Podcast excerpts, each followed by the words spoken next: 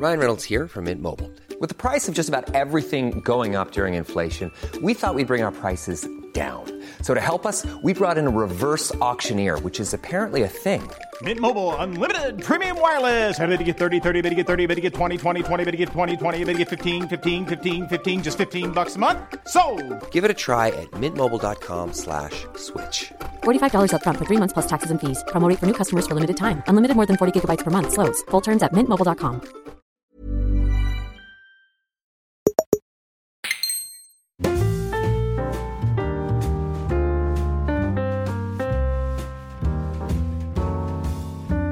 Hola, ¿qué tal amigos? Bienvenidos a un nuevo episodio de En Crisis. Yo soy Xavi Robles y conmigo está Pedro Ample. ¿Qué tal, Pedro? Muy bien, Xavi, ¿qué tal?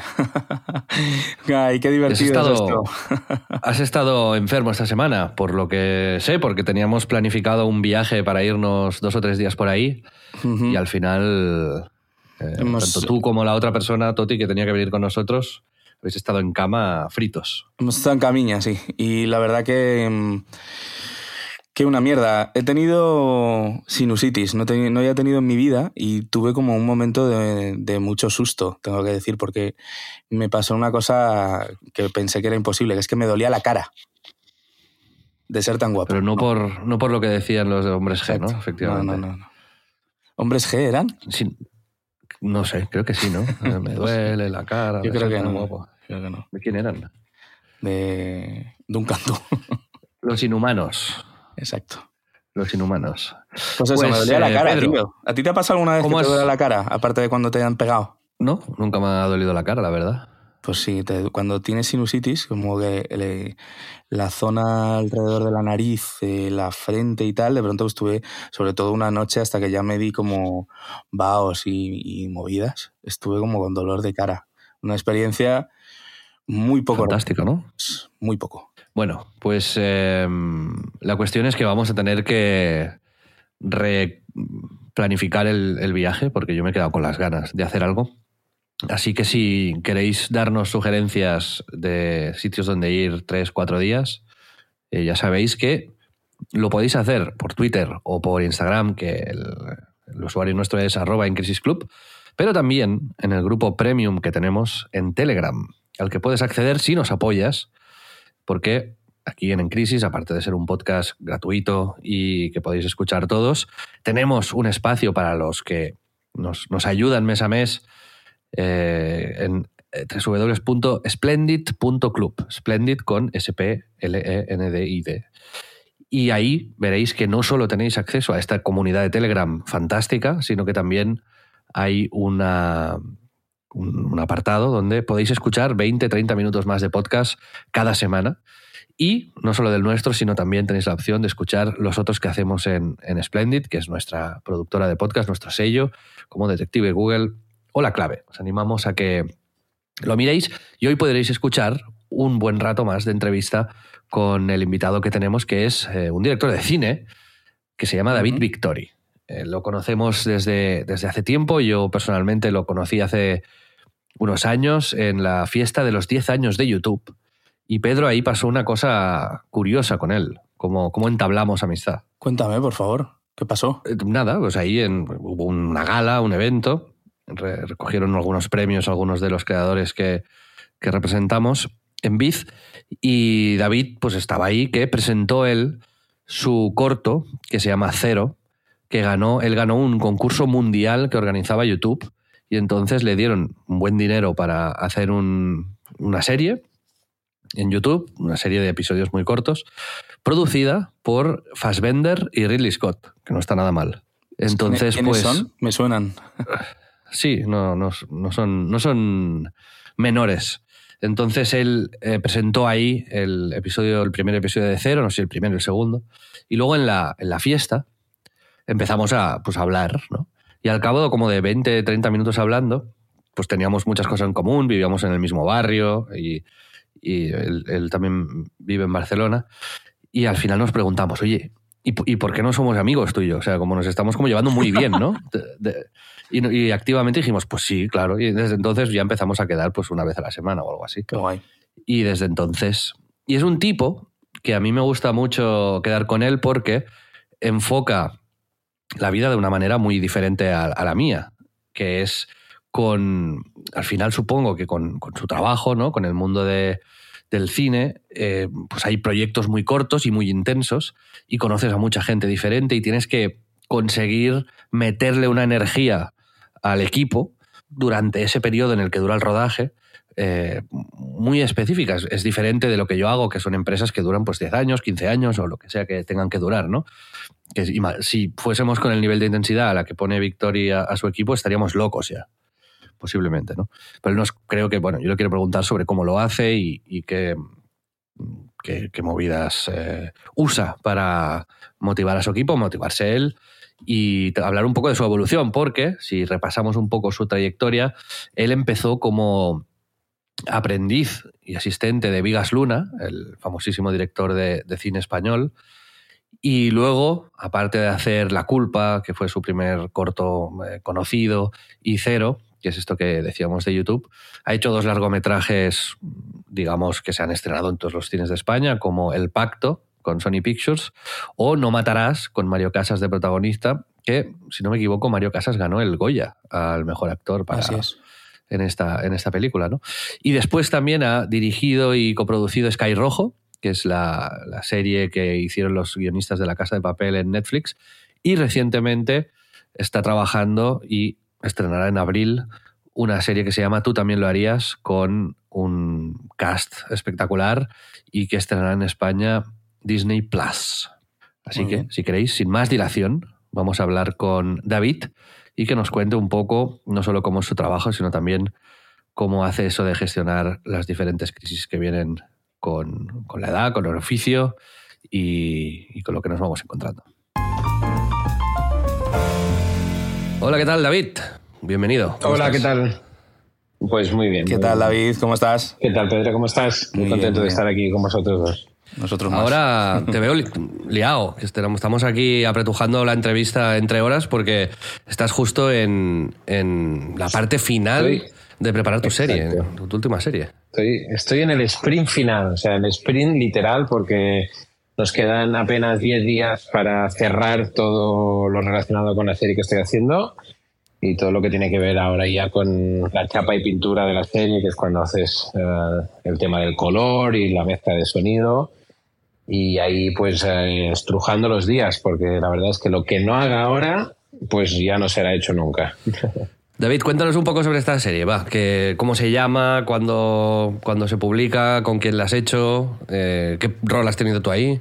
Pues mira, pues esta serie se llama Tú también lo harías. Eh, es una serie que hemos eh, hecho para Disney Plus aquí en España. Se va a estrenar en la plataforma.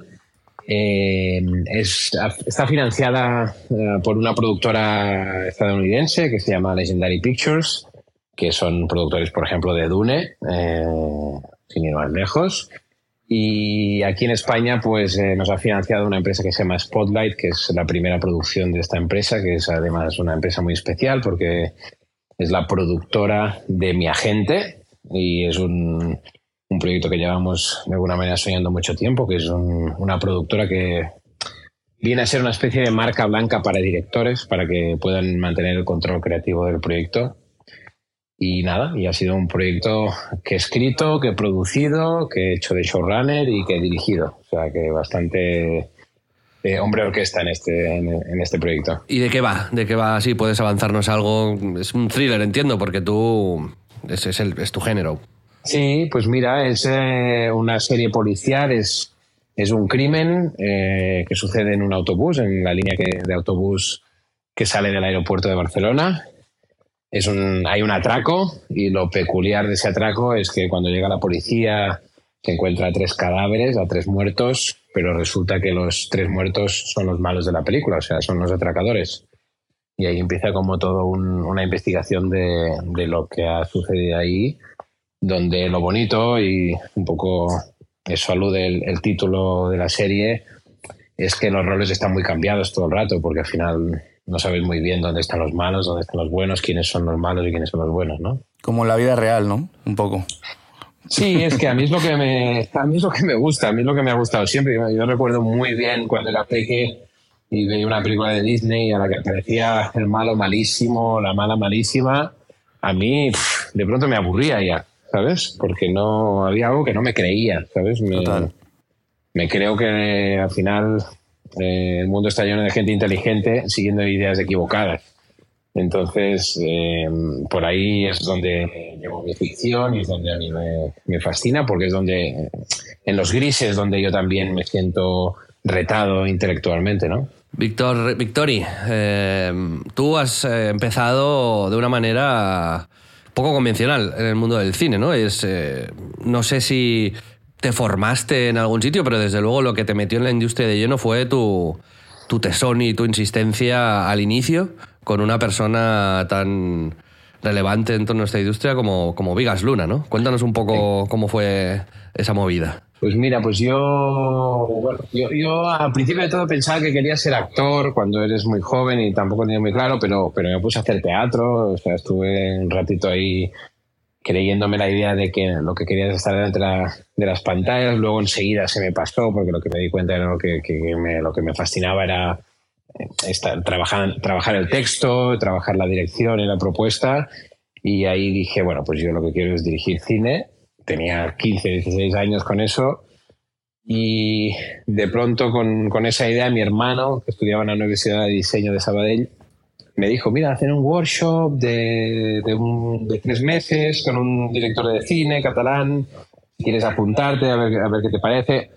Y les escribí. Eh, tenían una página web como muy aspiracional, donde decían que estaban buscando los nuevos narradores del siglo XXI, etcétera, etcétera.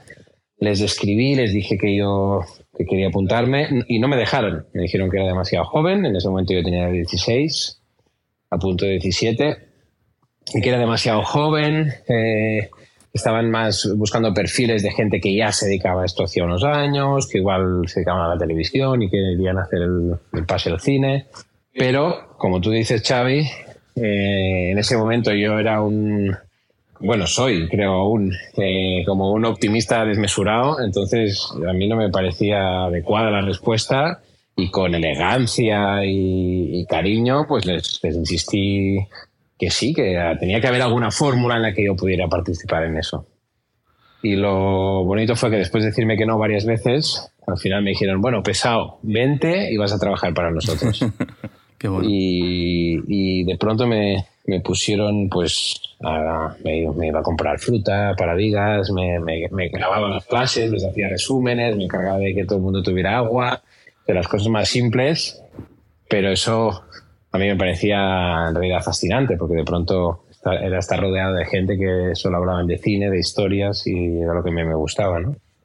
Y nada, y a partir de ahí se acababa, cuando se acabó esto, Vigas me dijo, David, no estudies cine, tú lo que tienes es, que aprender de la vida y yo te enseñaré a dirigir y te pones de ayudante mío. Y así estuve cinco años y esa fue, fue mi escuela, la verdad. Poco como Pedro también, ¿no? Pedro, que tú tienes una historia así sin, sin una formación tradicional, guiada más bien por una intuición y una, y una pasión. Sí, o sea, no, incomparable obviamente a que, te enseñe Vigas Luna ya, y sobre todo para mí, a mí me llama la atención y me parece muy, muy espectacular la, ¿cómo, cómo decirlo? ¿no? La claridad que tuviste a la hora de, ir a por ello, ¿no? De el empuje que tuviste también, sí, porque eras muy chaval, ¿no? Claro, pero en ese momento no, no, no, no, parece claridad, ¿eh? parece em, ingenuidad, te diría, ¿eh? O sea, en ese momento lo que es, es, juego, es, ay, yo quiero esto, pues ¿por qué no? ¿Sabes? Es, um, o sea, no entender el por qué no, ¿sabes? Entonces,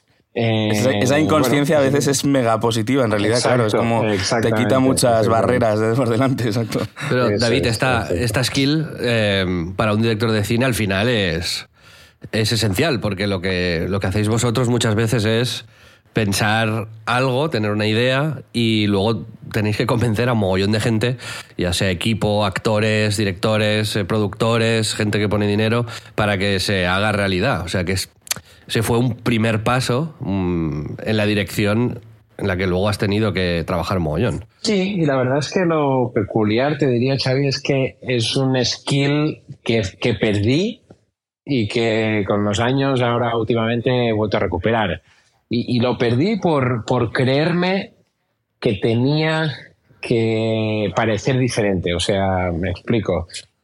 y esto lo he hablado con compañeros míos directores también, porque últimamente estoy así un poco, un poco rebelde dentro de, de mis compañeros.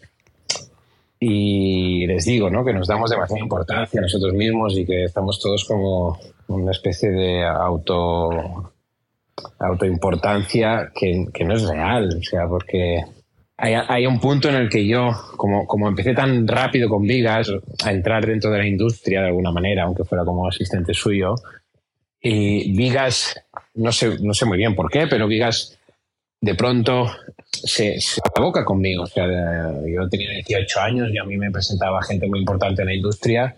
Les decía, va a ser uno de los grandes directores de cine de España y veréis, y hará cosas grandes. Y yo tenía eso, 17 años y, y, no entendía nada. Me, me gustaba escuchar, escucharlo, pero, pero, pero todo el rato pensaba. Incluso recuerdo un día que a, a una de una directora de, de, uno de los talleres de él, una mujer que me ayudaba en ese momento, Catalina Pons, eh, recuerdo que le pregunté, hostia, Catalina, pero ¿por qué dice eso? Diga, si, si tampoco me ha visto, o, o, tan, ¿sabes? No me ha visto nunca dirigir, no he hecho nunca nada así relevante que pueda él me decía, bueno, no sé, él cree en ti y ya está, tampoco le di más vueltas. Pero, pero lo que me pasó es que como tan pronto estuve, tan joven estuve envuelto en entornos profesionales, yo me sentí muy pequeño durante mucho tiempo. O sea, claro, la gente que me rodeaba eran de 30, 40, 50, 60 años, ¿no? Entonces hubo un momento que creo que me conté, tienes que parecer un adulto, tienes que parecer una persona seria, una persona muy responsable, si quieres que, que, la gente se fíe de ti, que la gente confíe en ti dos millones de euros o tres millones de euros para una película, eh, tienes que generar esa confianza, entonces te tienes que comportar como un adulto, ¿no? Y como un adulto en lo que en ese momento yo entendía que era un adulto. Entonces, creo que de pronto fui perdiendo esta especie de, o fui escondiendo más que perdiendo, esta especie de sensación de ligereza en el quererme las cosas. Y, fue, y fui fingiendo que era un tío serio, que era un tío responsable, que era un tío, ¿sabes? Entonces, últimamente ha sido desaprender eso y ha sido muy interesante porque ha sido, no, no, volver al juego y volver a, fascinarme y volver a hacer el loco y volver a, jugar con mis colegas, que es un poco... de donde nació todo esto y, lo que ahora no quiero olvidarme para los próximos años, la verdad. Pero, pero David, en, en esa transformación eh, que tuviste que hacer, eso de hacerte más, más serio o interpretar ese papel un poco para eh, en ese proceso vital y profesional que, en el que has conseguido cosas muy grandes y tan rápido, o al menos más rápido de lo habitual, o sea, yo creo que también tengo la sensación de que es la industria la, la, propia la que sospecha un poco de directores jóvenes, ¿no? Es, sí, es un poco sí, así. Es, sí, es como un trabajo como para gente con mucha experiencia, ¿no? Como, claro. como se ve siempre al director como alguien ya supervivido y demás. Eh, ¿Crees que también era por eso, por adaptarte a cómo es el, el, medio? Totalmente, totalmente. Y era porque al final te reunías con productores o gente importante y ellos estaban construyendo su, su, personaje desde ahí, obviamente. Entonces tú, yo creo que te adaptas, ¿no? Y, y, intentas ser lo que ellos esperan que seas, ¿sabes? Cuando en realidad es muy contradictorio, porque en realidad, al final, lo, lo, que, lo que hacemos en la industria del entretenimiento, en la ficción concretamente, las series de televisión, las películas, es muy tonto al final. Es gente que se disfraza que se disfrazan todos, que de pronto construyen así paredes que son de mentira y hacen ver que una peluquería es en realidad un, un, un sitio donde han secuestrado a alguien. O sea, que si lo piensas bien es muy, es, es muy, muy conectado al juego infantil, ¿sabes? Entonces me hace gracia, ahora lo pienso con una perspectiva, esta conversación la verdad es que no había tenido con nadie, pues me gusta estar haciéndola, haciéndola con vosotros, pero me gusta que de pronto la gente se ponga tan seria con esto, ¿sabes? Sí. Me parece divertido que la gente se ponga seria en gente disfrazándose, en un trabajo que es gente disfrazándose y fingiendo que son otras personas, ¿no? Yo también en mi, en mi vida profesional, como también empecé muy joven, con, nada, uh -huh. con 18, 19 ya fui, fui a vender cosas, ¿no? Y me acuerdo que, que también me reunía con, claro, directores de marketing y gente que, pues, que tenía ya una edad. Y, y yo me vestía en cada reunión como creía que, que me iban a percibir de una manera más tal, ¿no? Si iba a X empresa me ponía traje con corbata y tal. Si iba a otra iba con Converse, Se de ponía un, y tal. bigote, un bigote postizo, ¿te imaginas? No, pero... Una cosa ya un poco demencial, ¿no? Como, creo que aquí le gustarán los rubios y se ponía una peluca. Sí, bueno, era un poco así, pero no, no tan a lo loco. Pero efectivamente, eh, yo creo que todos de jóvenes tenemos un poco, los que empezamos a emprender jóvenes, tenemos esa, ese complejo.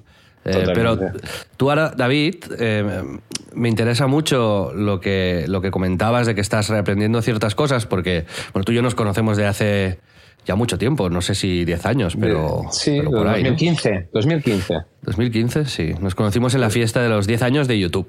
Ahí, Exactamente. ahí nos conocimos. Y desde entonces pues hemos ido quedando y viéndonos. Pero yo sí que he visto una evolución en tu manera de, de dirigir y en cómo mm, ejecutas tu trabajo. Donde hay, he visto como dos cosas que me gustaría que comentases.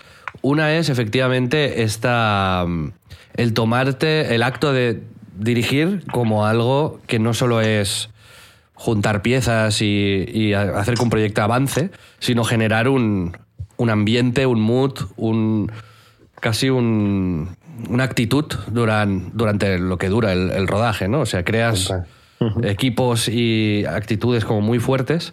Y luego también he visto que en, tu vida ya más, más, más personal trabajas mucho eh, lo hablábamos de hecho el otro día que, que- estuvimos eh, hablando, ¿no? El, cultivarte como persona e intentar ser la, mejor persona posible dentro de, lo que tú creas que, es eso, ¿no? El agradecer eh, todo lo que, lo que tienes, meditar, pensar sobre las cosas, reflexionar sobre eh, lo que tenemos.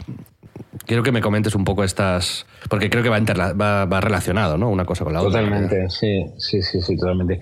Sí, yo, mira, yo, yo, eh, el cine siempre me ha gustado, pero lo que he ido entendiendo con los años es que sí, me, me, me, me encantan las historias porque las historias es eh, destilar la vida, es hablar de la vida, es hablar de, de las relaciones que tenemos, de hablar de los miedos que tenemos, de hablar de, de las esperanzas que no se cumplen, ¿no? Entonces, por eso me gusta el cine. Pero en realidad, lo que sobre todo me gusta es la vida. A mí me fascina el, el- el misterio de, de que estemos vivos, de que estemos ahora aquí hablando eh, y, y que además sepamos que un día vamos a morir. Sea, esto es, es de locos. ¿sabes? Me, me- me parece, me parece algo que, que fingimos, que normalizamos, pero que en realidad lo normalizamos por, por- porque no podemos sostenerlo de otra manera, ¿no? Pero a mí me fascina eh, el misterio de estar vivo y entonces yo desde siempre, eh, de forma natural, de forma orgánica, mi, mi tendencia siempre ha sido el, el entender qué es esto de estar vivo y, y he vivido como épocas muy diferentes en, ese aspecto y está la época creo de- del autoconocimiento y la época un poco de... He hecho mucha terapia, soy un gran defensor de la terapia y creo que todo el mundo debería hacer porque al final no deja de ser eh, como hacer limpieza, ¿no? Como ir dentro de tu cabeza y ordenar cosas, ¿no? Al final yo creo que el ser humano vive muchas más cosas de las que puede digerir a nivel emocional, sobre todo pues en épocas más, más, más, más en la infancia, ¿no? En la primera adolescencia. Estamos constantemente viviendo cosas que no entendemos y, y- y que se generan emociones ahí que si nunca revisas, al final probablemente te, te van a estar eh, condicionando toda tu vida adulta, ¿no? Entonces a mí me fascina el autoconocerme, ¿no? El autoconocimiento y eso también me lleva un poco a, a lo que también me contagió mucho Vigas, que, con el que pasé tantos años, que falleció. Él era un enamorado de la vida. O sea, era él, el arte que más amaba es el arte de, de vivir. Entonces a mí eso es lo que más me fascinó de la época con él, no, no, no el cine, no, no lo que aprende de, de él como director. O sea, a mí lo que más me fascinaba es que él estaba todo el día enamorado de algo de su vida, enamorado de, de los que hacían pan en sus hornos de, que construían ellos y que no sé qué, enamorado de, de unas eh, telas que había encontrado en no sé qué tienda de Barcelona y que no paraba hasta que no conseguía encontrar de dónde venían, del origen, de viajaba para conocer a los fabricantes. Era un tipo que siempre se enamoraba de todo lo que le rodeaba. Tiene una curiosidad infinita, ¿no?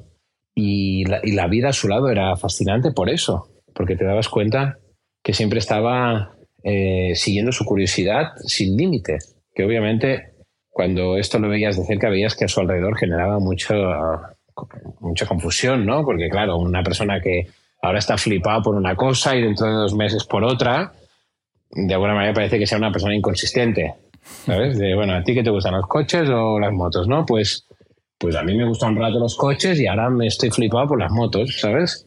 Pues esa, esa ligereza creo que a mí me fascinó y, recuerdo que durante mucho tiempo me preguntaba, hostia, ¿qué es esto que me fascina tanto de Vigas? Y, me hizo el clic el día que leí la frase esta de, cómo ser un genio, ¿no? Pues súbete a lomos de gigantes, ¿no? O sea, al final, eh, cuando te rodeas de gente fascinante y enamorada de lo que hace, tú vas como creciendo sin darte cuenta y sin quererlo también, ¿no?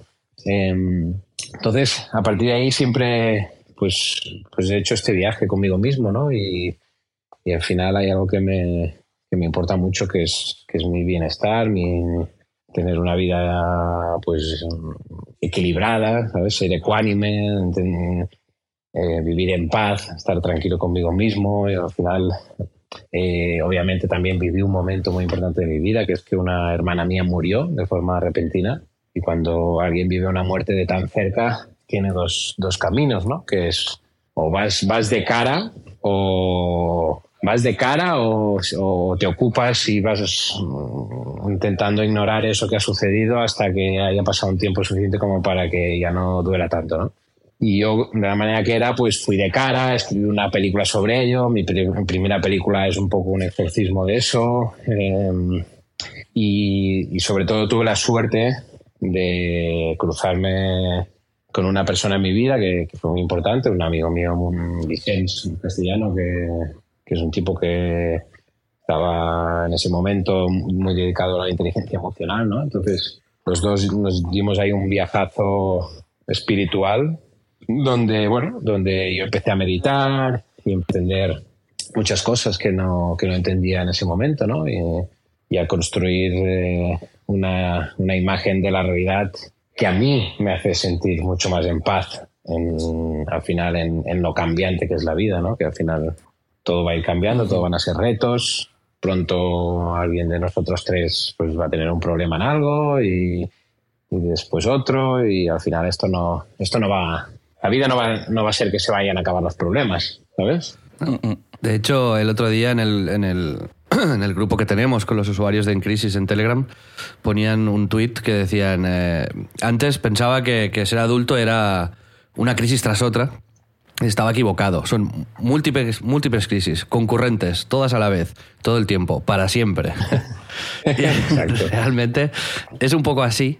Entonces, eh, si, si, puedes darnos, porque ahora aquí entramos ya a, sacar la libreta y el lápiz, porque eh, para eso estamos, ¿no? Pero, ¿qué, em, ¿qué cosas te han servido a ti? O sea, ¿qué, ¿cuáles son, si tuvieses que, ponerlo en, tres puntos, por decir algo? ¿Qué, cosas a ti te ayudan? ¿Qué, ¿Cuáles son tus rutinas que con el tiempo has visto que, que han mejorado?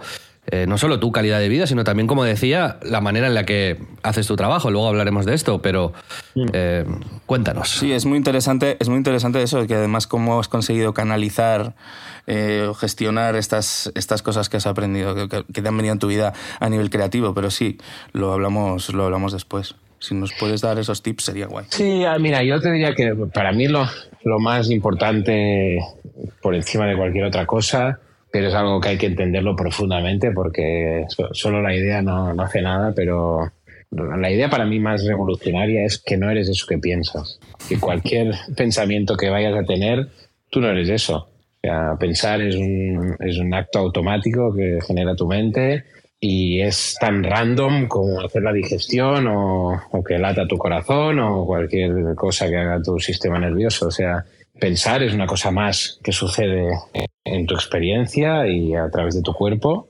em, pero comprender, tener la comprensión real y, una, una comprensión, o sea, que nazca de tu experiencia, no de que yo lo diga y diga, ah, vale, ok.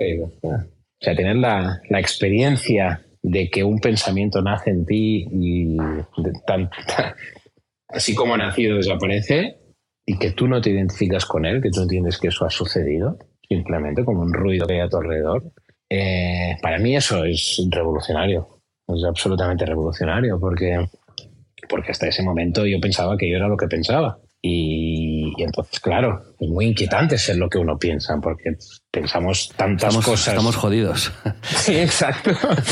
porque es tan caótico nuestra mente que si te identificas con ella, estás en la mierda, ¿sabes? Eh, y no eh, desidentificarte de tu mente es, es, para mí revolucionario.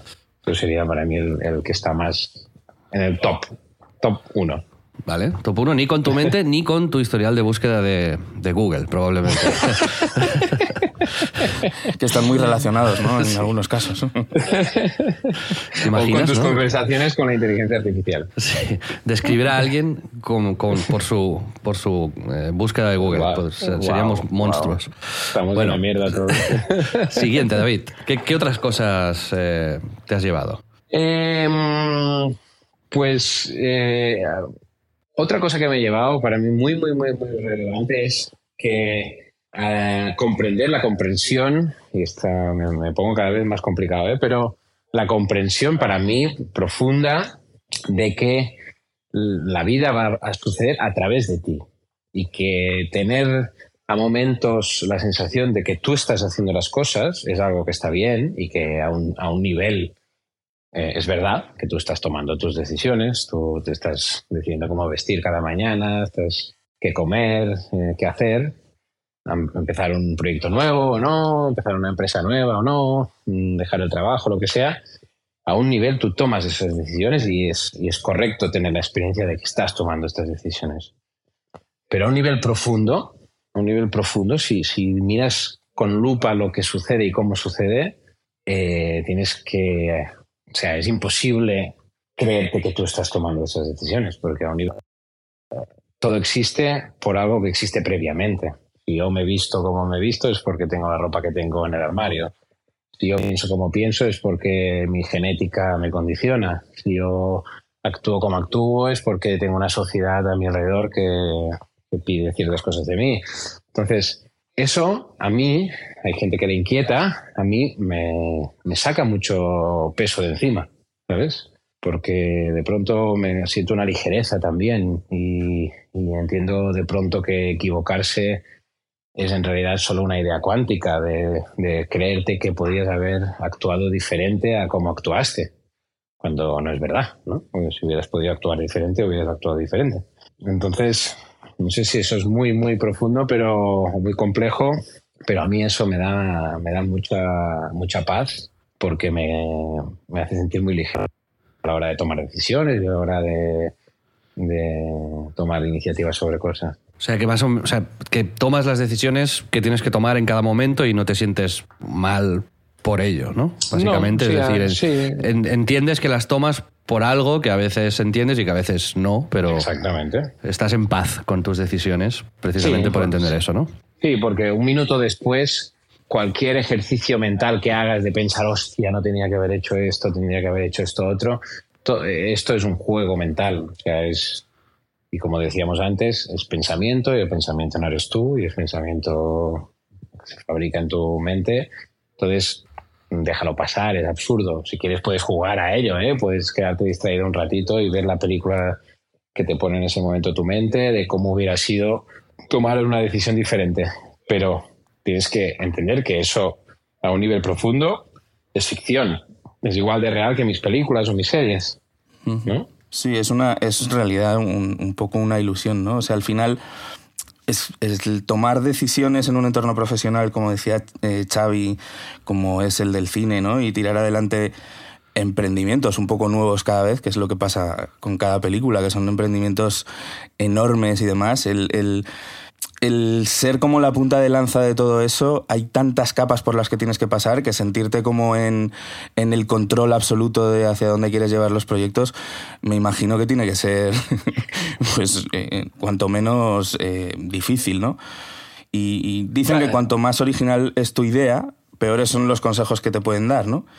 Y, Qué bueno eso. y yo creo, yo creo que, eh, que la realidad es que nadie sabe si una idea es buena en el momento, como mucho esperas, o tienes el feeling o eres optimista. Y- pero eh, para ti, ¿cómo de importante es mantenerte confiado en ti mismo, en, tu instinto, en un trabajo como este, ¿no? En, en poder ir adelante sabiendo que efectivamente, como bien decías, las decisiones no son solo tuyas, ¿no? Mira, yo, yo este proyecto que he hecho ahora ha sido para mí un, un regalo, la verdad, porque, porque he conseguido mantenerme en una actitud que de pronto, ahora que veo los frutos que ha dado eso, porque ahora veo la serie terminada, eh, me- se me escapa la risa, porque, porque mi actitud era la de un niño. O sea, mi, mi aut- mi actitud era, o sea, cuando tenía un buen día es cuando más me parecía a un niño de 12 años, ¿sabes? Y, y- y es una lección preciosa porque, y de, hecho era, era el mantra del rodaje, el mantra del rodaje era eh, jugar como un niño, pero con la seriedad que juega un niño. Y eso es muy importante, esa segunda parte, porque, porque cuando te dicen, ah, juega como un niño, en realidad eh, no, no nos damos cuenta, pero de pronto te, pones a fingir que eres un niño, ¿sabes? Y te pones a fingir que va, venga, va a jugar. No, hostia, es que un niño no finge que juega. O sea, un niño cuando juega, o sea, es, un- es serio. O sea, es, es una es cosa seria, ¿sabes? O sea, está jugando- yo cuando jugaba Policía Cacos, o sea, eso era heavy metal, ¿sabes? Eh, en- entonces, nosotros íbamos así y es muy divertido porque yo ahora, por ejemplo, hay una cosa que, que me, que me emociona ver y darme cuenta que hay un capítulo en la serie, el capítulo 5, y lo hemos rodado en un solo plano. Es, es un solo plano de, de media hora, sin cortes. Y yo, cuando empecé a construir toda la idea de cómo lo íbamos a rodar y tal, o sea, o sea era un flipado. O sea, era el, el- el David que, que decía, no, espera, un momento, vamos a hacer esto aquí. ya". O sea, era el David más flipado, versión más flipada que existe. Y no tenía ni puñetera idea de lo que estaba haciendo. O sea, no, no tenía una sensación de consecuencia, ¿sabes?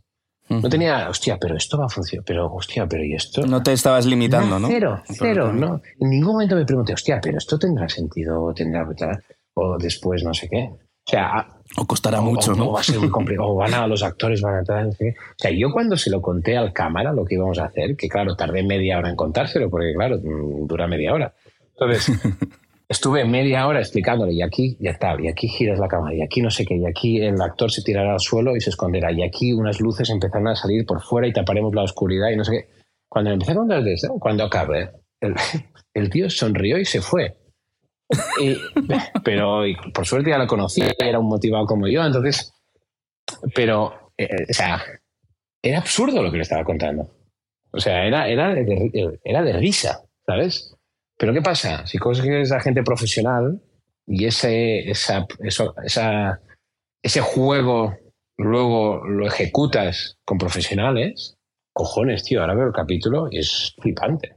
Es súper emocionante. Qué guay. Y la gente que ve el capítulo se vuelve loca. Porque dice, ¿pero qué coño es esto? ¿Sabes? Y yo pienso, pues esto, esto es David jugando, tío. esto, es una, esto, esto es un David flipado, ¿sabes? Em, y, esto para mí es una lección, tío, que, que- me la voy a, no sé, me la tengo que tatuar en algún lado porque, porque ahora el peligro que yo puedo imaginar cuando juego a pensar, ¿no? Es eh, que de pronto esto, pues yo qué sé, reciba un reconocimiento, la gente le mole o de pronto tal, y, y que tú te flipes, ¿no? Y, y de pronto el juego deja de ser un juego, porque de pronto dices, hostia, espera, espera, no. Wow, espérate, que wow, que hago cosas importantes, eh, hostia. Ah, no sé qué, ¿sabes? Y, y que de pronto pierdas esa sensación, ¿no? David, el tercer punto, no, yo estaba esperando que dijeses lo del agradecimiento, porque es algo que me comentaste el otro día y que me gustaba mucho, pero no sé si tiene una importancia capital es, en tu... es absolutamente capital. en tu manera de absolutamente hacer. capital. Eh, Yo, yo, siempre pienso, ¿no? Que al final, bueno, pienso y, he aprendido, no, no lo saco de la nada, ¿no? Eh, y esto lo dicen científicos de todo el mundo. O sea, al final, el, el, la cantidad de inputs que tienes a cada momento es, es, es, enorme, ¿no? A tu alrededor ahora mismo están pasando muchas cosas. Yo estoy aquí en mi habitación hablando con vosotros y y pues veo a través de la ventana y hay un edificio delante, y hay cosas, y está la calle, y está mi casa, y estoy yo, y estoy, estáis vosotros.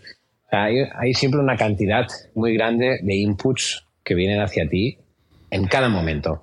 Estés donde estés, eh, pase lo que pase, eh, constantemente. Tú no puedes absorberlos todos. O sea, tu, tu mente es limitada y por lo tanto, de todas las cosas que están pasando a tu alrededor vas a tener que elegir. Y hay una cosa muy sencilla que es o, si orientas tu mente a las cosas a las que dar las gracias, a las cosas em, que es maravilloso que estés viviendo en ese momento o que estés observando en ese momento, entrenas a tu mente para hacer eso constantemente. Y cuando haces eso constantemente, hostia, de pronto tu bienestar eh, se multiplica porque te das cuenta que todo el rato hay cosas a las que dar las gracias, ¿no? Hay un filósofo que me gusta mucho, Sam Harris, que, lo sigo fervientemente. Y él, en una aplicación que tiene que se llama Waking Up, que uso mucho, es una aplicación para meditar, él dice, hay como mínimo un billón de personas que cambiarían su vida por la tuya en este instante porque eres la vida soñada de, de un billón de personas. ¿Sabes? Porque, y no hace falta que mm. para eso tengas que ser alguien que le va de puta madre, que no sé qué. O sea, solo tener salud, aunque sea un poco, solo tener amigos, aunque sean unos pocos, solo tener la libertad de estar en este momento escuchando este podcast, ¿no? Si, nos estés escuchando eh, y no estar muerto de miedo, jodido porque está sucediendo algo terrible a tu alrededor. O sea, ya hay muchísimas personas que desearían que eso estuviera sucediendo en este momento de su vida. Yo me acuerdo cuando murió mi hermana, que durante mm, los días que eso se daba, que obviamente cobran una sensación de, pesadilla, ¿no? Eh, estaba todo el día deseando volver a tener los problemas que tenía antes. Estaba deseándolos, porque decía, hostia, qué, qué, qué divertido era jugar a tener esos problemas, esos retos, tío. ¿Sabes? Porque en, ese, porque en ese momento te das cuenta de que en realidad son, son juegos son juegos en los que tienes que estar distraído y es divertido tomártelo en serio. Y yo ahora pienso, hostia, qué problemas estoy teniendo para terminar el color de mi, de mi serie. Wow, hostia, me, me, me, me, ha pasado con el sonido. Y sí, está bien tomártelo en serio y ponerles energía, pero es un privilegio en realidad, ¿no? Y a mí el agradecimiento me coloca en un sitio muy bonito, porque de pronto entrenas a tu mente a estar agradecida y lo que hace es que todo el rato ya se pone en modo estar agradecido. Y la verdad es que es una cosa que todo el mundo se pone de acuerdo en eso, que es una cosa que te hace sentir más en paz, te hace, sentir más, más, más, vivo, ¿no? Y, y, y, tener menos miedo, que al final creo que es lo que buscamos todos, ¿no? Yo me llevo de, de lo un poco como, como conclusión de, lo que acabamos de comentar, creo que, mm, al final eh, una de las cosas que dices es que la actitud a la hora de hacer el trabajo es eh, ultra relevante, que es algo que quizás muchos no tenemos en cuenta, y que esa actitud depende mucho, o sea, tienes que trabajar en esa actitud, tienes que construirla y tienes que llegar a un punto con trabajo, con aprendizaje, para, para colocarla en el, punto en el que quieras. Pero también entiendo, y esto también lo hablamos eh, el otro día tú y yo, ¿no? que eh, la actitud es una parte muy relevante y, muy, muy importante, que a la que a veces no se le da el reconocimiento necesario, pero también la excelencia y también el, la exigencia eh, a la hora de hacer el trabajo. Yo creo que tú eres una persona al final, a pesar de todo, muy exigente. Quizás también ¿no? usas esta actitud para, para suavizar luego tu exigencia cuando ocurras. Sí, pero, pero es verdad que, mm, que no siento, o sea, ¿eh? y si hablas con gente que ocurra conmigo, igual te hablan diferente de mí, pero, pero es verdad que mi exigencia viene desde, desde un lugar muy, lo que decía antes, ¿sabes? Es como, venga, Pedro, Xavi, tú y yo, venga, vamos a jugar a polis ¿sabes? O sea, si llevamos mucho tiempo jugando a polis y a pues para divertirnos, ¿qué vamos a hacer? Pues lo vamos a hacer cada vez más, más complicado, ¿no? Y cada vez, pues, nos vamos a. Venga, no, en vez de como el otro día, ahora nos vestimos, eh, la liamos por, el, por la champla de Barcelona, o sea, vamos a meter, ¿sabes? Vamos a pegar una paliza de verdad, Xavi. vamos a secuestrarlo, tal. ¿no? Pero a- al final, para, para que la diversión esté ahí, cada vez lo, lo, lo haces más complejo, pero la excelencia que, que comentas tú, Xavi, de verdad creo que viene por, por, por, por la diversión, ¿eh? ¿Sabes qué quiero decir? O sea, que no es, o sea, porque al final eh, buscar la excelencia en, en, en, en una expresión artística, podríamos decir, o, o en algo que es tan subjetivo como, como algo que yo, a mí una escena me puede emocionar y a otro pues no le da sentir nada de nada, ¿sabes? Es, es un poco absurdo porque dices, bueno, la excelencia para ti no es la misma que para millones de personas, ¿sabes? Pero sí que la excelencia es eh, mm, no dejar de divertirme, por lo tanto, hacerlo cada vez un poquito más complicado para que me divierta más cada vez. Hay una cosa que, que hice en este proyecto sin darme cuenta, pura intuición, pero cuando eh, hacía entrevistas a gente del equipo con la que no había trabajado, eh, figuras del equipo pues que no nos conocíamos, lo primero que les decía era, mira, yo te voy a ser muy claro, eh, durante el rodaje vamos a bailar mucho y vamos a meditar mucho. Eh, entonces, por la cara que ponían, yo ya sabía si les iba a contratar o no. Porque en realidad era muy, muy honesto, ¿eh? Por- porque al final les decía, mira, si yo cojo y de pronto estamos en medio de una escena y veo que, se, que está entrando un bajón, que todo el mundo está, que no se quiere esa escena, que no hay la energía que toca, no sé qué. De pronto, yo sí siento que lo que tengo es que subir la energía y de pronto me levanto, pego un, pego un bote y, y pongo la música toda mierda y digo, venga, todo el mundo a bailar. Si hay gente que me pone mala cara, yo me vengo abajo. O sea, yo ya no me vuelvo a levantar y proponer una locura. Porque para que me pongan malas caras, pues yo también, a mí también me afecta la gente, obviamente. Yo puedo ser un flipado, pero, pero no soy ajeno a la mirada de los demás, ¿no?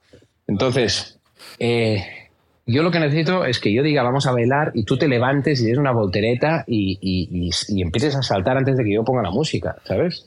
Porque si tengo gente así alrededor, a mí me, me multiplica. Y luego, al final, no es tan diferente eso que montar una fiesta o una cena con tus colegas. ¿A quién quieres que venga a una cena? ¿Gente que van a estar a tope o gente que van a estar ahí sentados, chafados, y, "Ah, ¿sabes? fingiendo que nos hemos vuelto mayores todos y teniendo conversaciones aburridas, ¿sabes? O sea, em, entonces, de pronto eso fue un filtro muy guay, porque de pronto me encontré a, a- a 80 personas en el equipo que eran todos unos flipados. Y, y que entonces yo cogía y decía, vamos a hacer... De, de hecho, me venían ellos y me decía, David, pon música, que hace mucho rato que no pones música. ¿Sabes? Y nos poníamos a bailar todos y lo, lo increíble, tío, es, es que hemos sido extremadamente efectivos. Porque dices, bueno, igual de, de- de tanto bailar, igual no rodasteis una mierda, ¿sabes? Pero no, no, es al contrario, tío. O sea, éramos muy efectivos. Yo tengo que, tengo que decir que, que ya sabes que yo soy un poco escéptico a veces con, con muchas cosas y tiendo a, a la seriedad en muchas ocasiones, pero compartiendo, o sea, a mí me, me hace muy feliz y muy contento cuando tú me invitas a veces a movidas y sin entrar en, detalles, pero eh, como confío en ti de alguna manera y te, respeto eh, como amigo y como profesional, me, dejo ir y digamos que casi te diría que en las ocasiones en las que más me he soltado de prejuicios y he participado en cosas que yo no hubiese hecho a priori. Luego me lo he pasado, efectivamente, teta, ¿sabes? Eh, Sí, porque... Hace poco Dime, dime. montaste una movida y, y ahí eh, me, me solté, me dejé llevar y, y luego cuando salí dije, hostia, tengo que hacerlo más. Está, está muy bien. Bueno, porque si lo piensas, la razón por la que no lo hacemos es muy triste. Es muy triste, tío. O sea, la, la ¿Cuál razón es? por la que no lo hacemos es porque eh, estamos acojonados de la mirada de los demás, tío. Estamos acojonados de la mirada de los demás y, y porque además los que se liberan de pronto están locos la mayoría, ¿no?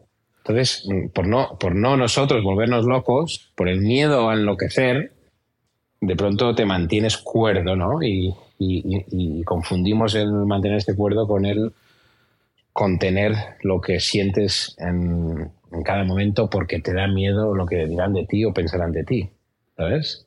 Hay una, hay una analogía que me gusta mucho. Dice, mira, estamos todos, todos, todos cayendo al vacío. Y, y hay dos noticias, una buena y una de mala.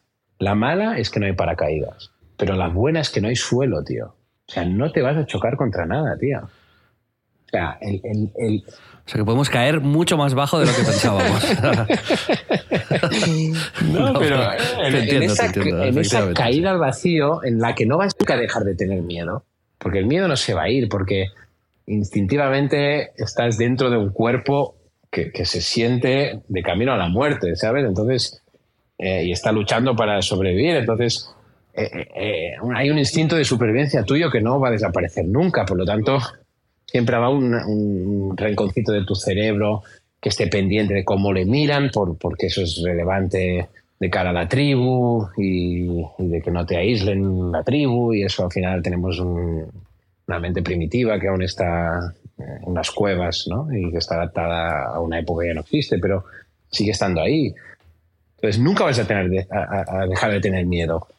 Pero, tío, cuando te pasa a alguien que se está cayendo al vacío también, te pasa por el lado y lo que está es disfrutando a lo grande de estar cayéndose al vacío, ¿qué, qué piensas? Lo que piensas es, hostia, yo quiero eso, tío. O sea, ¿cómo ha conseguido este si se está matando? Si, si, si se está cayendo como yo, si se va a matar. Pero de pronto dices, hostia, pues es que no, tío, es que es, que es aprender aprender a disfrutar de, esta sensación de, muerte, ¿no? Pues sí, efectivamente. Eh, estoy de acuerdo. ¿eh? eh, esta envidia que siento, a veces sientes envidia por cómo otra gente, envidia sana, ¿no? Por cómo otra gente enfoca eh, cosas y, es lo que intentamos descubrir en este podcast al final, el ir aprendiendo de cómo otros gestionan ese proceso de hacerse mayor, de madurar, de crecer y e ir cogiendo las cosas de unos y de otros, porque al final yo también creo que cada uno tiene que encontrar su fórmula, que no hay una fórmula universal para, para, vivir adecuadamente. Todos somos como somos y... ¿Te imaginas que ahora nos, nos está oyendo un tío que trabaja en, en, Hacienda, ¿no? Y que diga, yo quiero poner en práctica la, la, lección de David y poner música muy alta todos los días, despedido al día siguiente, ¿no? Por, llevarlo muy a, a rajatabla. ya os encargaréis vosotros de gestionar eso, entonces.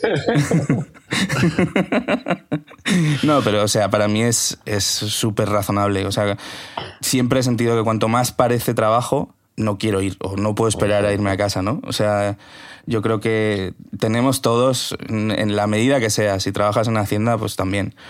Eh, que ser más exploradores y, bueno, mucho más en lo creativo, ¿no? Pero tener la, la cabeza abierta a maneras distintas. Hay, hay una cosa muy contraintuitiva que, es, que leí una vez, que es un tipo que estuvo estudiando lo que hacía que la gente fuera feliz, ¿no? Y, eh, las cosas más obvias pues son claras, ¿no? Una vida social, un trabajo que te, te, haga sentir bien, eh, contribuir, eh, un sentido de comunidad, etcétera. Pero había una muy contraintuitiva que era tener interacciones significativas con extraños. o sea, de pronto, tío, eh, cuando te sirve un camarero, tío, no, no, no le ignores, tío. O sea, mírale, dile cómo estás, cómo te llamas, cómo, ¿sabes? O sea, a mí me llama bien queda, Xavi, cuando hablo con un. Puedo, puedo testiguar que, esto es así, ¿eh? El otro día con, con, David nos fuimos a tomar un vermut y él le supo el nombre de la señora que le estaba dando el Pero, ¿y, cómo nos eh, trató a partir de ese bromas, unas interacciones. No, no, muy bien. es que la gente, tío, de pronto, es que que obviamente hay gente que te responderá mal a eso y que, y que te mirará mal y que, me estás contando, ¿sabes? Pero es su, es su propia movida, ¿sabes? Es, es, que te están escupiendo el miedo, pero es, su miedo, ¿no? Que obviamente activa el tuyo, ¿eh? Pero pues coger, hacer un poco así, respirar y dejarlo pasar, ¿no? Yo, David, tenía una última pregunta. No sé si Pedro tienes alguna más, pero yo, quería hacerte una antes de, de acabar, porque tienes que volver a tu serie y, Imagínate que no se publica por, nuestra culpa. Pero es eh, en tu profesión, como tú decías al principio, hay un halo de, de respeto y de, bueno, de mística alrededor de, de, los directores, porque sois al final gente que, que, tiene un trabajo que es percibido como algo muy, muy guay, ¿no?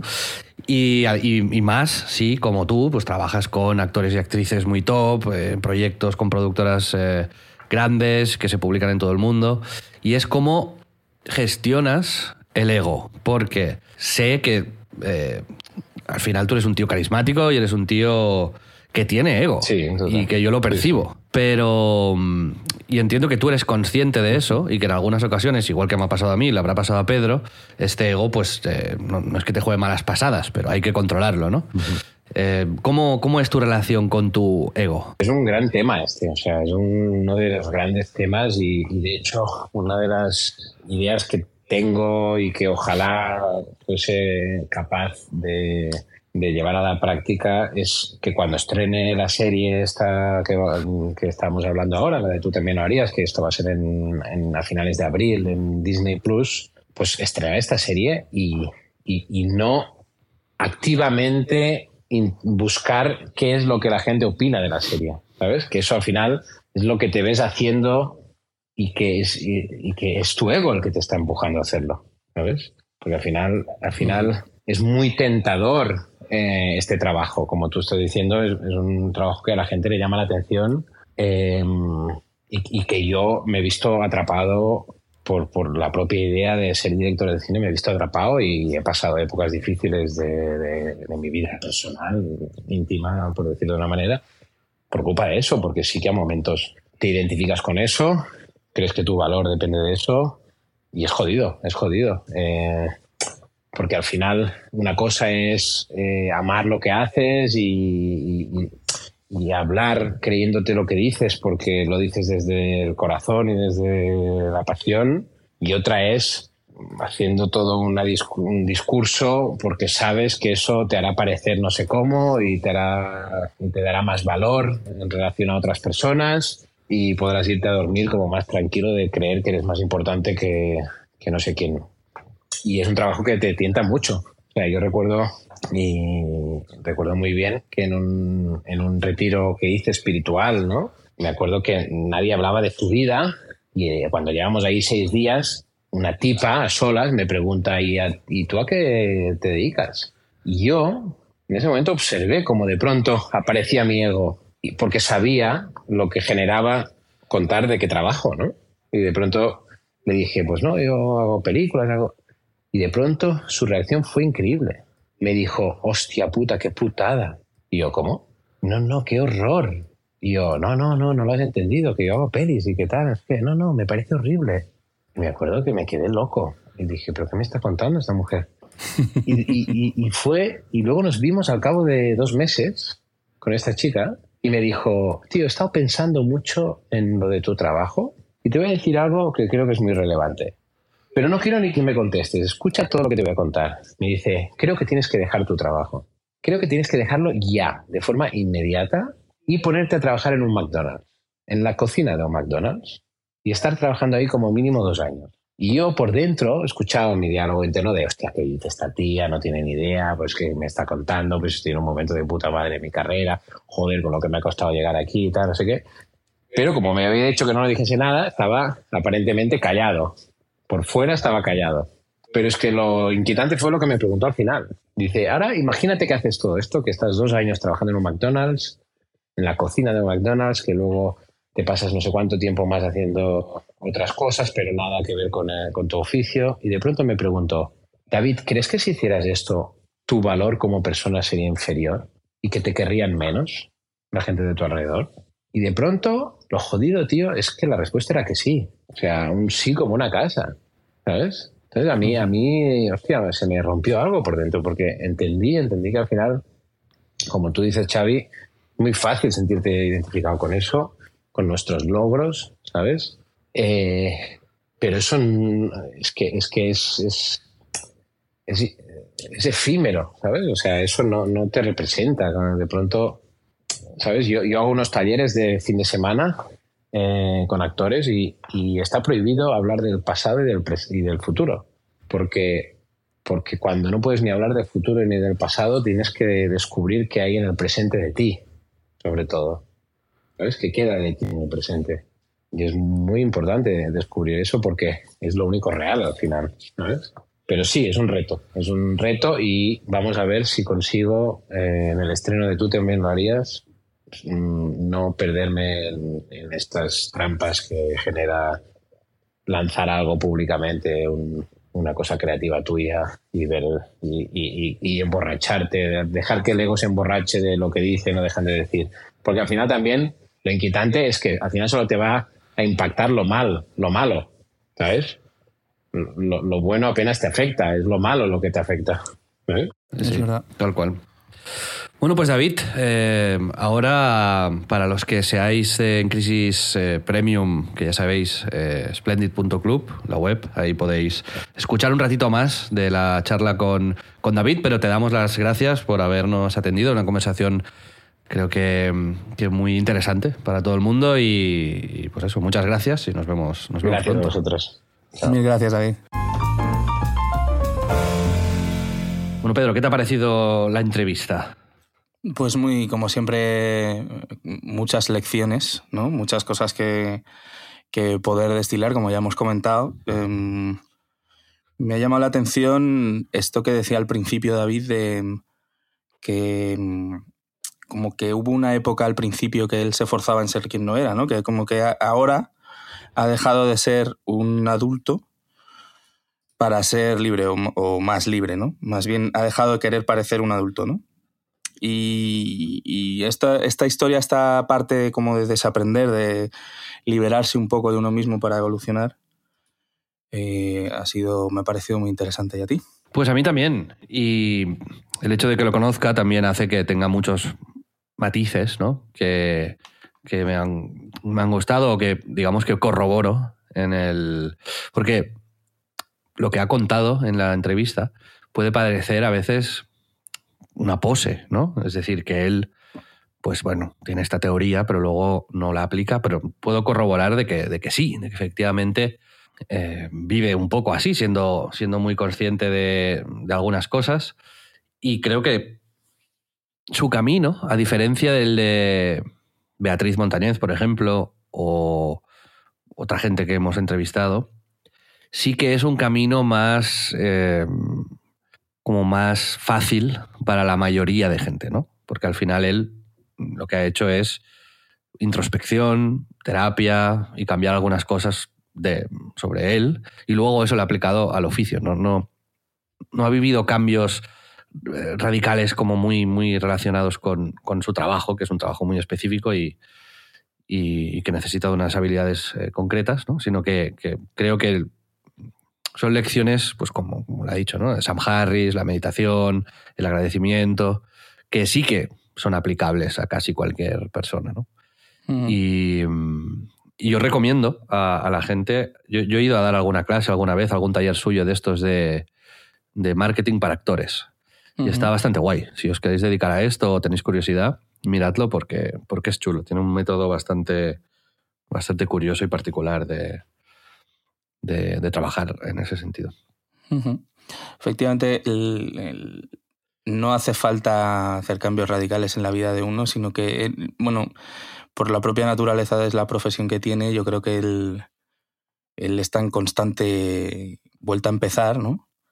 Y es algo que, que, bueno, me parece muy interesante cuando hablábamos del ego, ¿no? Que el ego al final lo que hace es saltarte un poco a lo que has sido, ya sea porque te ha ido bien o, o porque te ha definido, o, pero al final es una losa y hay que, hay que luchar contra eso, ¿no? Y, y, recuperar el gusto por empezar de cero, por ilusionarse otra vez con un proyecto nuevo, por no estancarse. Y eso es algo que yo me llevo de esta conversación, ¿no? Es un, un tío muy sí. capaz de eso, ¿no? Sí, sí. No creo que le sea fácil, no, pero no sí que creo, honestamente, que aplica esto, o que intenta aplicar esto en su día a día. Es de las personas a las que más le noto que realmente hay, aplica una reflexión previa en su, en su día a día, ¿no? Mm. A mí me, me, sorprendió eso, ¿no? El otro día, que yo, yo, soy incapaz de hacer esto, de ir a un bar y de repente ponerte a hablar con el, con, con el camarero, la camarera o quien sea, de manera muy, muy honesta, ¿no? De, ¿y cómo te llamas? ¿Y qué, qué tal? ¿Cómo la cosa por aquí? ¿Qué tal? ¿Qué cual? Y es común que haga eso, ¿no? Y creo que son, son pequeños ejercicios que, que sí que pueden ayudar y pueden ir bien. Y, y que yo a otro ritmo también estoy intentando trabajar y, y hacer. Así que, bueno. eh, Tú tienes que, a, par- a partir de ahora, mola ya que llegues a los bares y ya no digas, ya no digas un tallat y qué tal te va la vida, ¿no? Sí, ¿cómo te llamas? ¿Cómo te llamas? ¿Cómo ¿Qué- están tus padres? ¿Cómo se llama tu, tu, tu mujer? Ir a detalles que puedan ya directamente ser violentos, ¿no? Pues, bueno, la entrevista ya nos diréis también qué os ha parecido a, a vosotros. Pedro, Xavi. quería mm, hablarte ya, pasando a, a otro bloque en este podcast, de mm, ya empezamos a pensar en 2023, en lo que vamos a hacer el año que viene, en cómo tú. nos planteamos este, este nuevo ciclo. Y mm, yo no sé si tú tienes algún propósito o estás pensando en, en algún propósito para el nuevo año. Pues mira, em, sí, la verdad que sí. Pero no puedo compartirlo. ¿Por qué no? Pues porque todavía lo estoy pensando y es un poco íntimo aún. Pero sí, hay cambios, hay cambios, se vienen, se vienen cositas. Muy bien. Yo, a partir de ahora, si te parece, tú hoy ya te he pillado así un poco por sorpresa, pero todos los programas que nos queden hasta fin de año y empezando en, en 2023, me gustaría que cada programa dijésemos uno de los propósitos que, que tenemos para el año que viene. Me parece bien, me parece bien. Entonces, y acabaremos, por cierto, con el top de películas, porque hoy, obviamente, con un director de cine tenemos que hacer un top de películas, Pedro. Esto no lo habíamos hablado, pero... Bueno, viene- es, es bastante obvio que hay que hacerlo. Vale. Pero yo te comento mi primer propósito, que es. Quiero. O sea, yo cuando abro mi armario y me voy a vestir, ahí hay un pupurrí demencial de, de, de lo- cosas que me he ido comprando en los últimos años y sin, sin ningún. No hay un hilo conductor, ¿vale? En mi armario. Y entonces, pues no está mal, porque es lo que, pues supongo que la mayoría de los que nos escucháis, pues os pasa eso. Pero quiero ser primero, deshacerme de las cosas que ya no, no me entran o que me van muy grandes. Y después, como, pac- como pactar conmigo mismo dos, tres estilos. ¿Vale? No, nada muy complejo ni, es- ni estrambótico, ¿eh? Pero quizás, eh, pues cuando vaya a trabajar, vestirme de una manera específica que me guste y que pues, elija muy bien, ¿no? Puede tener poca cosa, pero, pero chula, ¿no? Cuando quiera confort, pues cuatro cosas también y cuando vaya de manera más informal, pues eh, otras tres o cuatro, ¿no? Entonces estoy ahí dándole vueltas a, a- a esos estilos. En la definición que- de tu nuevo estilo, digamos, 2023, ¿no? La temporada, la temporada que viene. Sí, mira, yo, si quieres te digo como mi estilo, el que más me gustaría de todos, es pantalón de pinza, ¿vale? Y cami- camiseta blanca o camisa por dentro. Con un cinturón así rollo George de Seinfeld, no sé, es así como de estos de cuerdas, ¿sabes? Muy retros. Es un poco look Bruce Willis años 90, ¿vale? Sí. Entonces con las, las All Purpose de Tom Sachs y ya está, y una chaquetilla por encima, un jersey o lo que sea. No sé si le van las zapas ¿eh? a ese, ese look. Sí que le va, sí, sí, sí. ¿Sí? Sí, sí, sí, le va, le va, le va. Entonces, ese es mi, ese es mi look, como creo que eso va con todo. Es, es casual, es elegante, es versátil. Tengo que encontrar los pantalones de pinza perfectos, porque normalmente, como el cierre, ¿no? El botón, tiene como un ganchito también. Y esto, si te engordas o te adelgazas, hay un, son, son, muy, son muy putas estos pantalones, ¿sabes? Son muy complicados. Cuando, cuando pierdes peso, te van grandes y que y se pliegan ahí mal. Y cuando te engordas, no te entran directamente y no los puedes usar, ¿no? Un tejano se da más, es más agradecido en este Versátil. sentido. Es que encontrar unos pantalones de pinza con, con goma o con un botón, pero que, que sean más, un poco elásticos. Y cuando los encuentre ya ahí seré feliz. Y también creo, mi opinión, para llevar los pantalones de pinza y que luzcan, tengo que ponerme un poco a dieta y perder algo de barriga, porque creo que quedan mejor si estás ahí en fit, más en forma. Ya. ¿Vale? Ese, ese sería como mi look base en mi cabeza, ¿vale? Sí.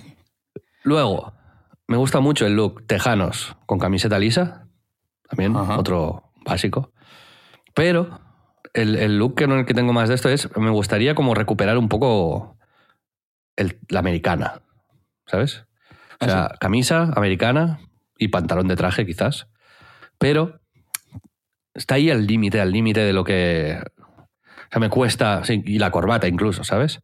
Pero, Joder. pero está, al- está creo que no hay manera de hacerlo sin que parezca demasiada producción, ¿sabes? Sí, sobre todo porque no es. Es que tiene que ir mucho con tu estilo de vida también, ¿no? O sea, ponerte eso. Ahora mismo yo me cuesta imaginarme el momento en el que dijese, "Ups, se viene la corbata. Es que me, me sienta, a mí me, o sea, me gusta llevar traje y me gusta Pues sí, llevar yo creo corbata. que a cualquier tío le gusta llevar traje y corbata, pero el problema es eh, cómo y en qué, en qué circunstancias, ¿sabes? No sé, es como algo que se ha convertido en, en un símbolo de, de elegancia, que es como para e- eventos muy concretos o, o un entorno muy profesional. Exacto. Pues, Me gustaría encontrar la manera como de, de casualizarlo un poquito, ¿sabes? Quizás sin corbata y Ah, con se algún traje relativamente cómodo Sí. y, y zapatillas, vaya, las, las all purpose igual, que le van fantásticos a los trajes. No, eso te pones en plan una camiseta lisa y, y los Mm. pantalones de pinza, yo qué sé, ¿no? No puede- Sí, puedes como no, meter una americana en tu, en tu vida, tampoco... Tú de hecho has llevado americana, ¿no? En, en alguna época de tu vida, yo también. Sí, sí, sí, sí. Que muchas. lleva trajes muy bien, muy bien era nuestro amigo Mar, que Sí. durante una época iba a sastre, se los hacía a medida. El número uno. ya no un sé. poco pro. Pero bueno, estoy ahí, Pedro, estoy ahí con. Entonces quiero, quiero encontrar como imágenes de referencia. Quiero hacerme un mood board, básicamente, de. En Pinterest o algo, ¿sabes? Como de imágenes de referencia que me gusten. Entonces, ir a afinar mucho con las compras, ¿sabes? O con lo que me quedo y no me quedo. Eso está muy bien. Sí, sí. El elegir, ¿no? Muy, muy bien. eh, no tener tantísimo, ¿no? Pero lo que tengas que te turboflipe y digas, esto Sí. me representa. Pues sí, estoy en eso. ¿Sabes de dónde viene también esta reflexión? Que una vez, vida. también, pero una vez fui a un evento de, de- de la empresa, ¿no? De, de Biz, y un compañero de trabajo, que no diré quién, pero de manera muy espontánea, yo llegué ahí, iba con, no sé, tejanos, zapatillas, una gorra y una chaqueta así modernilla, y me dijo, hombre, el Xavi con look de adolescente. Uh, Y entonces no lo dijo por faltar, simplemente debió ver que llevaba yo un look así como muy tal. Y, y pensé, "Es verdad, ya, ya, sí, quizás ya tengo una edad Feelings. Para, ¿sabes? Que, que quizás ya no tenga que ir así. y, y no me avergüenzo de nada y está bien y, suelo vestir bien yo, pero em, luego pensé, es verdad, quizás tengo que tomármelo un poco más en serio y o sea, menos es más, ¿sabes? A veces. yeah. Y a, mí me da envidia, porque cuando a veces veo a, gente que va como con, con básicos muy claros, con tal, no sé qué, y ¡guau! Fantástico, ¿no? Quiero, quiero verme al espejo y decir, coño, vas como un pincel, ¿sabes? Quiero cuidar más ese aspecto. Y Está bien. Ese es mi primer propósito. Hacerlo pensado, pensarlo bien y ejecutarlo. Muy bien, muy bien, muy bien. Eh, Pensaba que te ibas a meter más conmigo en este sentido, con esta, no, esta- no, este no, o sea, propósito. a mí ya te digo, yo respeto el- el- la intención. No comparto como ideas de estilo, pero las respeto. O sea, me parece que además tú ya tienes como esa un poco obsesión con Magnum y con, con el estilo Bruce Willis desde hace tiempo y, y Sí. yo te veo llevándolo y, y sí. defendiendo este estilo, ¿sabes? O sea, que yo te, te apoyo. Sí, no, porque no es, no es como muy extremado, pero No. está ahí el límite de que tiene cierta personalidad. Yo creo, yo creo que lo puedo, lo puedo vestir bien, Sí, sí, sí, sí. pero me tengo que poner un poquito, un poquito en forma, también te lo digo. Si no, mientras tanto, tejanos, camisa lisa. Me cuesta... las camisas, me gustan mucho también las camisas, pero tengo que ver cómo últimamente no... Eh. Sí, amigos, eh, pasadnos ideas de looks que os gusten y eh, os haré un pase privado de un desfile. Específicamente privado el looks que os gusten para Xavi. O sea, imaginaos a Xavi, por ejemplo, con pantalones bombachos. O sea, mandad como vuestras peores ideas a arroba en Club. Tu club de confianza. Exacto. Pedro, si quieres, ya que no tienes un propósito que puedas desvelar para... No, no Para todavía. este Quizás lo desvele. ¿eh? Quizás lo desvele, pero todavía. Algún día tendrás que decir dos para compensar. Sí, hombre. Pero que yo no suelo hacer propósitos, soy bastante antipropósitos, la verdad. Porque Pues realmente Ahora es un poco tontuna, ¿no? vas a tener que hacer. No, está bien. Está bien, ¿no? Como, eh, Como ponerle. para marcarse unos hitos. Exacto, sí, sí, sí. Está bien. Y además hay que seguir evolucionando, como hemos aprendido hoy con David Victory. Correcto. Pero vamos a hablar de películas. Y vamos a hacer Movies. nuestro top 5 películas históricas. Hostia, muy difícil, ¿eh, tío? Estoy, me has pillado 100%. Yo creo que aquí no coincidiremos tanto como hemos coincidido en otros tops. No lo sé. Yo, mi, mi duda es si ya hemos hablado de tops de cine alguna vez, ¿eh? Da igual, la volveremos a hacer y la gente y lo va a diré cosas igual. distintas, ¿sabes? Probablemente. Pero, Pedro, si quieres, lo podemos decir sin orden, porque el orden es un poco No, es imposible para mí, sí. complicado. Mm. Yo voy a empezar con una, si te parece, Sí, por favor. que es Hijos de los Hombres, de Cuarón.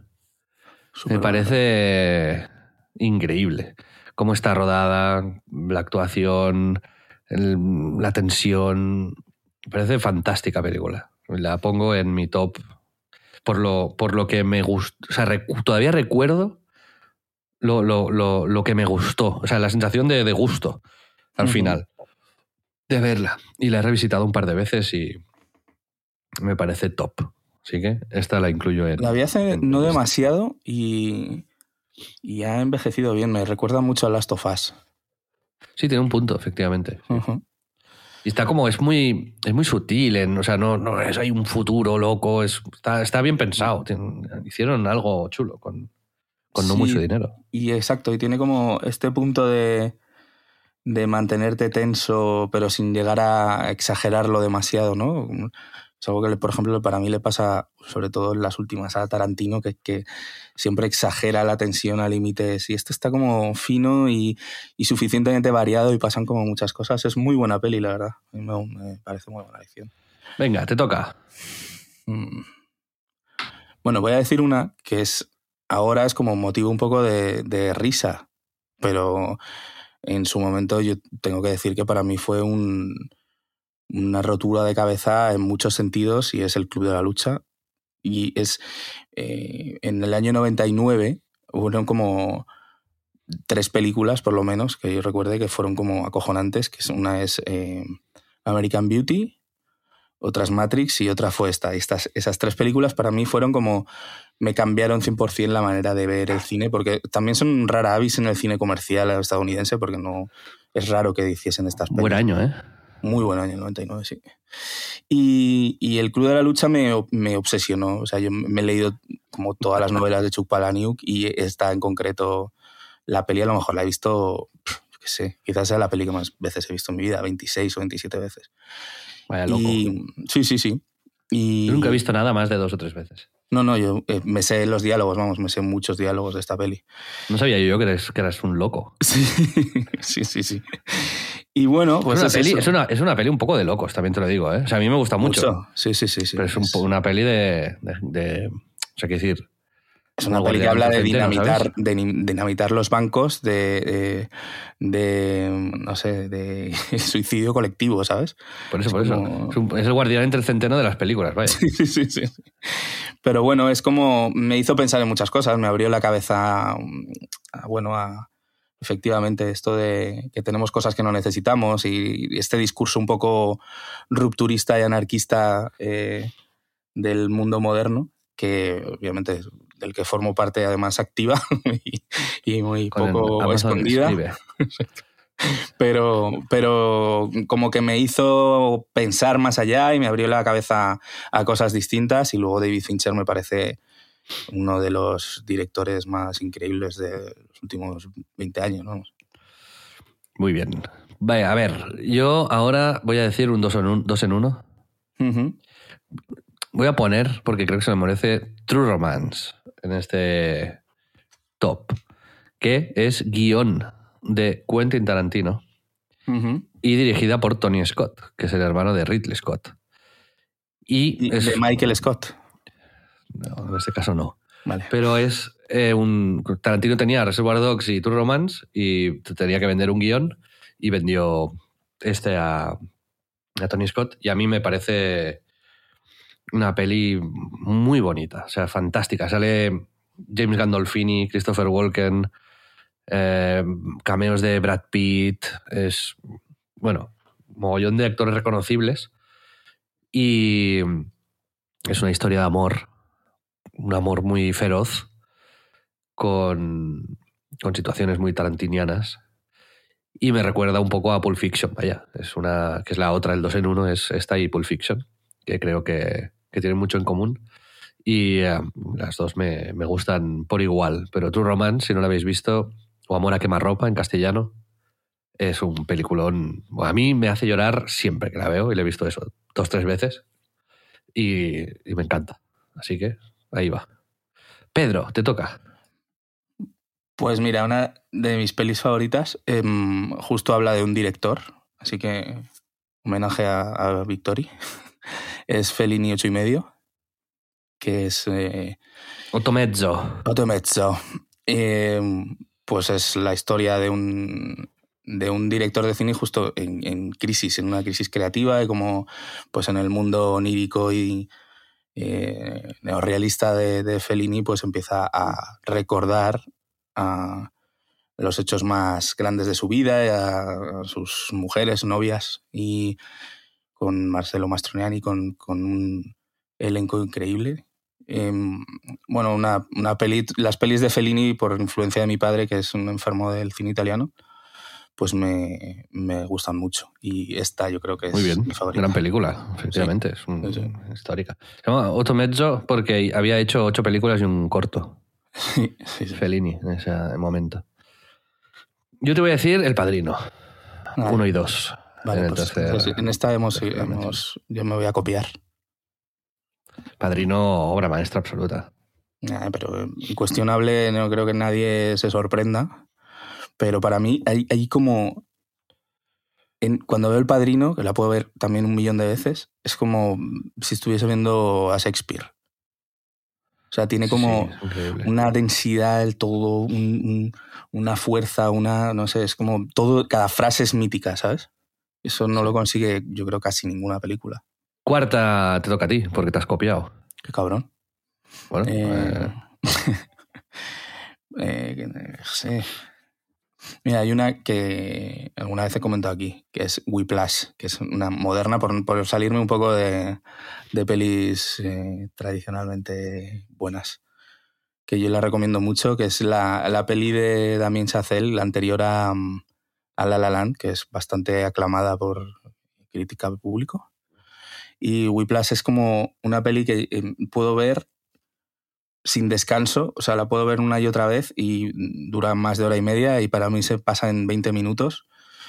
Me parece que es como un ejercicio muy único y muy acojonante de, de con dos personajes, con música, con planos bien elegidos. Eh, o sea, Me parece eh, espectacular la película.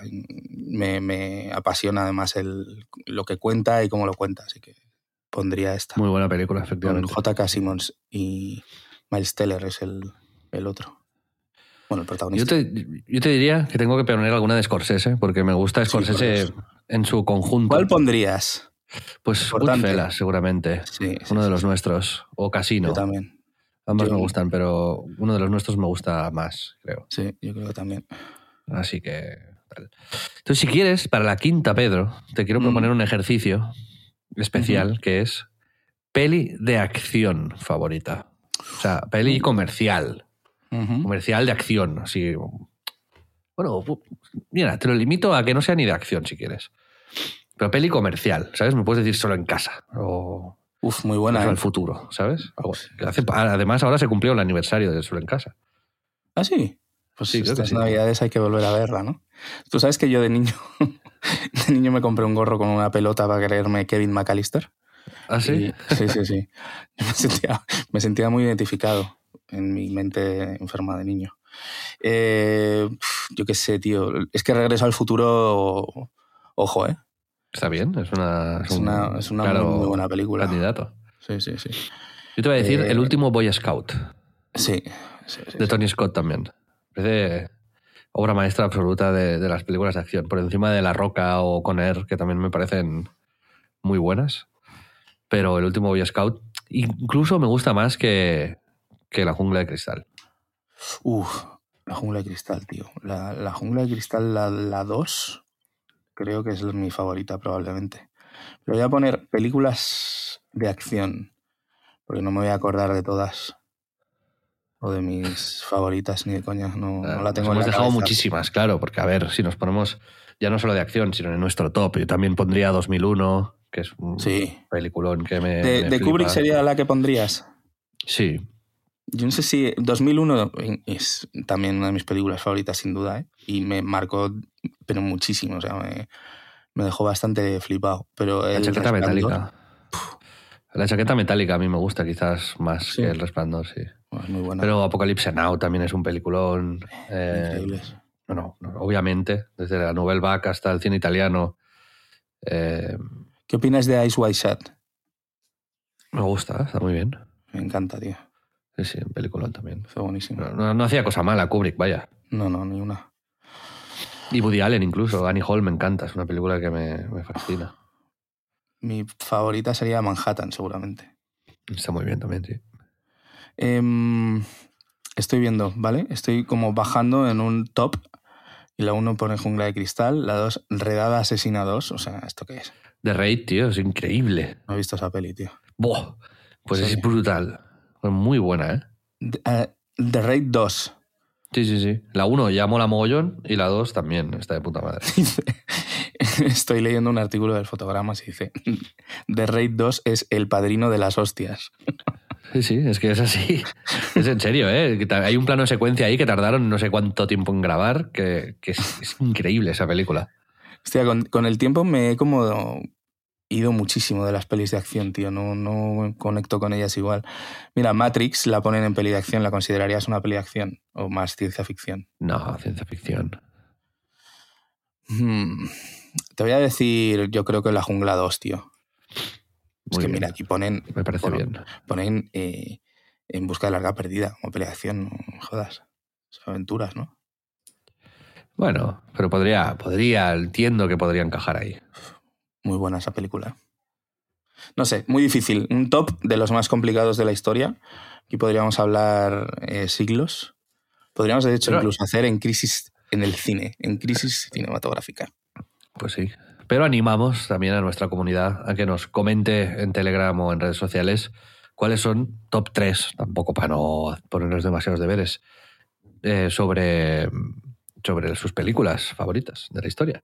Sin miedo a, a no decir cosas eh, para quedar bien, vaya, sino vuestras de verdad. O sea, si me pusiese académico, yo estudié cine y me vi, mm, vamos, prácticamente todo desde 1920 hasta, hasta los 90.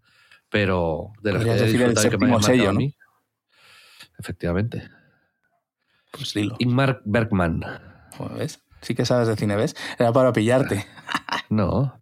Las, las películas de Bergman, por ejemplo, que me las vi todas, Ujú. eh, no, no, era demasiado para mí. O sea, no, es como leer a Faulkner. Es muy denso.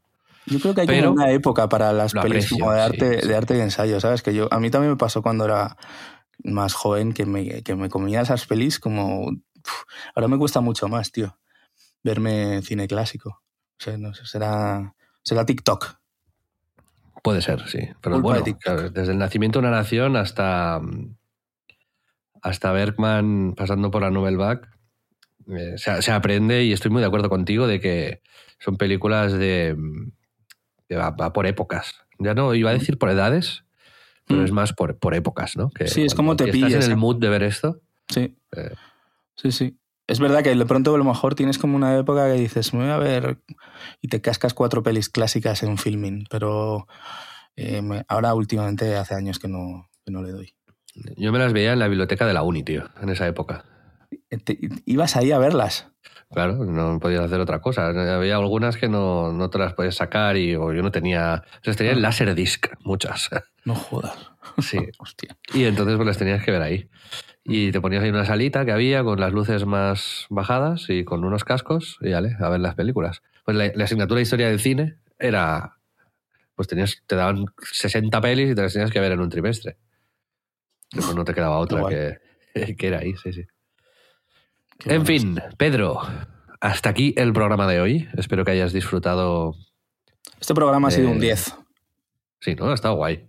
Es porque es el número 10. Lo digo como, ¿sabes? No, no. Bueno, sí, ha entrado, está bien. Vale, ok. Has, eh, has estado atento. y nos vemos la semana que viene. Muchas gracias por escucharnos, amigos. Que lo paséis Gracias bien. a todos y especialmente a uno.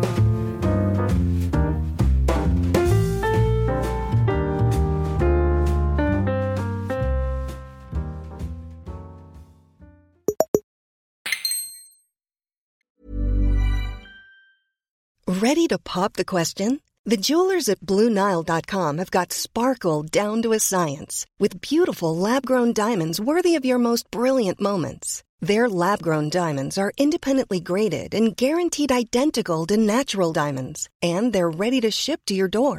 Go to BlueNile.com and use promo code LISTEN to get $50 off your purchase of $500 or more. That's code LISTEN at BlueNile.com for $50 off. BlueNile.com code LISTEN.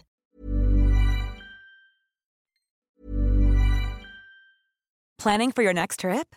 Elevate your travel style with Quince. Quince has all the jet setting essentials you'll want for your next getaway, like European linen, premium luggage options, buttery soft Italian leather bags, and so much more. And is all priced at 50 to 80% less than similar brands. Plus, Quince only works with factories that use safe and ethical manufacturing practices. Pack your bags with high-quality essentials you'll be wearing for vacations to come with Quince. Go to quince.com slash pack for free shipping and 365-day returns.